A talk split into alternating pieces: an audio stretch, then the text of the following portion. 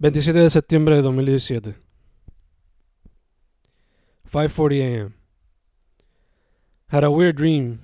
Lynchian dream involving friends, their parents, and Twin Peaks. It wasn't a nightmare, but it was weird. At least, it's a change from the day to day. 6:07 a.m.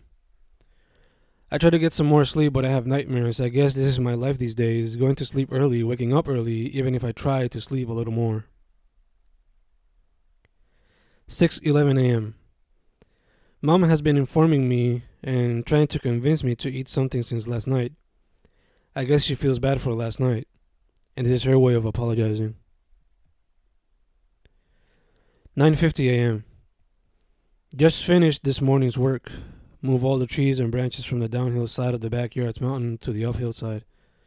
No more work for today. Most likely, no, I rest. Motherfucking ants got me though. 9:55 a.m. I know it's a little early to be drinking soda, but damn it, moving those trees uphill was a bitch. 11:31 a.m. Just finished reading all the comics I had bought during the summer, close to 80. Mom just told me around 20 police officers were brought to the Total gas station near Little Caesars here in Sabana Grande. Apparently a ruckus started. Not all heroes wear capes, sometimes they just wear blue. 11:58 a.m. Just finished writing Cyber Monday. I wonder if I'll be able to publish it with Black Friday on November as I planned. 12:28 p.m. Mom tells me she just heard people talking from the uphill of our backyard's mountain. She thinks people might be trying to get inside our house. Last time someone came in our house to do something on the wrong side of the law was when I was a kid. Things are crazy right now, and people are getting chaotic. No me estaría raro que viniera un loco a tratar de hacer alguna fechoría. 1.37 p.m. Fen, tráeme dos botellones. Mom shouts from the bathroom as I bring them to them. I see her crouched, taking a shower, using only a bucket full of water. I hate seeing her like this. I hope this thing ends soon. 2:10 p.m. Dad arrived and he brought ice. He waited for over an hour because the clerks went for their lunch break just as he was gonna get ice. That fucking sucks, but that strength and will overpowered the anger and tiredness. He brought home the ice. Yesterday he promised he would, and so he did. 2:13 p.m. I have a terrible headache. Can't help but think it's due to the lack of sleep and the hard work done this morning. 2:15 p.m. Mom and Dad are leaving soon. Mom to get food, Dad to fill his truck's tank. I hope they get here early I don't want yesterday's thoughts to come in again. 2:21 p.m. Mañana vamos a hacer fila para el hielo en la madrugada, mom tells me. Fuck, my brain tells me. 5:19 p.m. Landy came to see me. I'm glad she's all right. I quickly hugged and kissed her.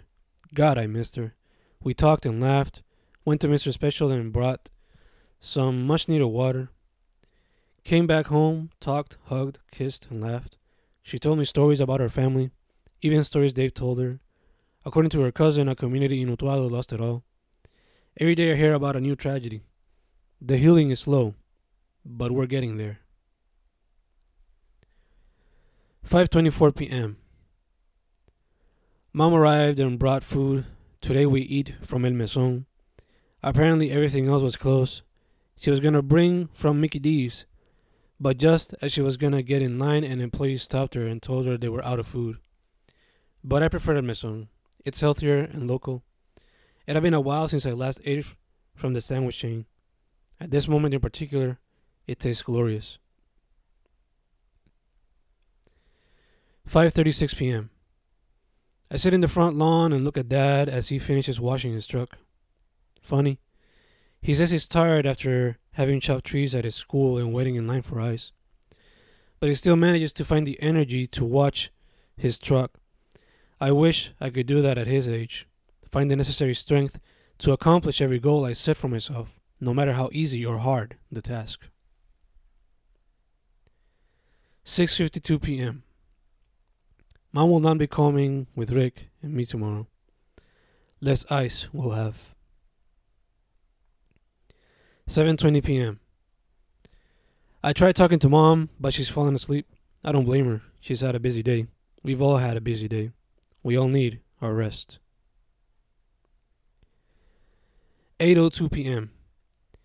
We turned off the power breakers. Our neighbor talked to the mayor, and according to him, everybody needs to shut off their power breakers because the light might come by Friday. And in order to have a successful power up, everybody needs to shut every single power breaker. It would be a collective effort, a beautiful piece of teamwork. 8:21 p.m. Just heard on the radio a woman desperate to find her father. She believes he might be lost because he has elements of Alzheimer's and forgot to drink his pills when he left in the morning. What a terrible experience. Thinking that your loved one might be lost in a time where people are acting chaotic and doing all sorts of crazy things, be it to survive or just for the sake of acting stupid. I hope that woman and her family find her father and that their day doesn't end in tragedy.